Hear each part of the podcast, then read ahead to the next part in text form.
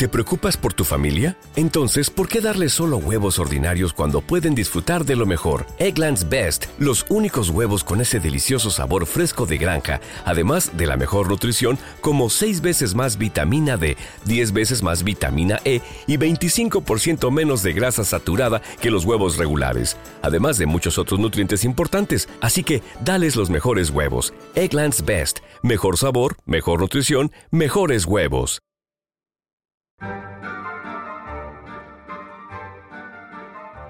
Tan real de Robert Speech. Charlie Atkinson y Tad Winters llegaron al manicomio el mismo día. Charlie iba realmente tranquilo. Como estaba medio chiflado, le daba igual dormir en un sitio como en otro. Todos eran buenos. A Tad no. Cuando se lo llevaron, aullaba como un perro apaleado. Todos los pueblos tienen su tonto y su bromista, y al parecer el primero enloquece siempre debido a las bromas del segundo.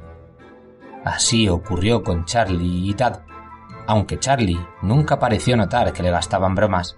Cualquiera que fuere la broma que le gastaba Tad, Charlie sonreía con su sonrisa bobalicona y decía Ese Tad es muy gracioso.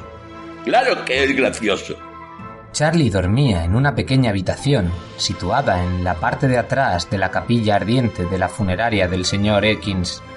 Su misión era mantener limpio el local, el cual barría de cuando en cuando. Ekins le dejaba hacer pequeños trabajos como este para que así Charlie no creyera que le tenían por caridad. A Charlie le gustaba su cuartito, sin pensar siquiera que la mayor parte del tiempo tenía un inquilino en la capilla ardiente de la funeraria Llegó abril. Las lluvias convirtieron el camposanto en un verdadero lodazal y hasta que las aguas desaparecieron, la funeraria de Ekins tuvo tres inquilinos esperando a hacer su último viaje. Charlie se vio obligado a compartir su cuartito con la hija de Dayton, que murió de pulmonía algunos días antes. Tan pronto como Tad se enteró de aquello, no pudo evitar el gastarle una broma a Charlie. He oído decir que tienes compañía, Charlie. ¿Es cierto? Charlie le miró extrañado. Sí, me refiero a esa linda muchacha que está alojada contigo. ¡Caramba, Tad! Es la hija de Dayton, ya lo sabes. Charlie dirigió una mirada a su alrededor para ver si los amigotes de Tad estaban sonriéndose. Aún no estaba seguro de si le gastaban una broma. ¿Quieres decir que no es tu esposa? Tad, esa muchacha está muerta. No puedes ser esposa de nadie. Tú no estás bien de la cabeza. Algunos de los muchachos se hallaban a punto de soltar la carcajada, pero Tad los contuvo con una rapidísima mirada. Se le había ocurrido una idea. Charlie, ¿no viste nunca levantarse a esa chica por las noches y corretear por tu habitación? Ahora es cuando estoy convencido de que estás loco. No lo estoy, respondió Tad con voz lúgubre. Todo cuanto puedo decirte es que será mejor que te asegures de que la tapa de su ataúd está bien cerrada. Todos los rostros que rodeaban a Charlie conservaban sus expresiones serias. ¿Por qué será mejor que me asegure? preguntó el tonto. Por el pueblo corre el rumor de que la chica fue mordida por un lobo antes de morir. Tad acercó su cara a la de Charlie y continuó. Pero no un lobo corriente, sino un hombre lobo. ¿Te das cuenta de lo que eso pudo hacer con ella? ¿Una vampiresa?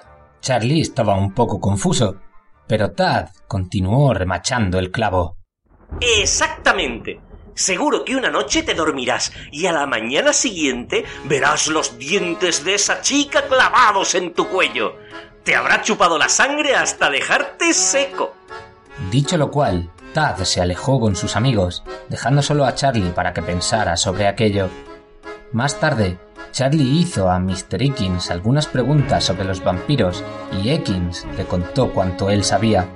Antes que pudiera preguntarle a Charlie para qué quería saber aquello, entró un parroquiano y Ekins olvidó el asunto por completo.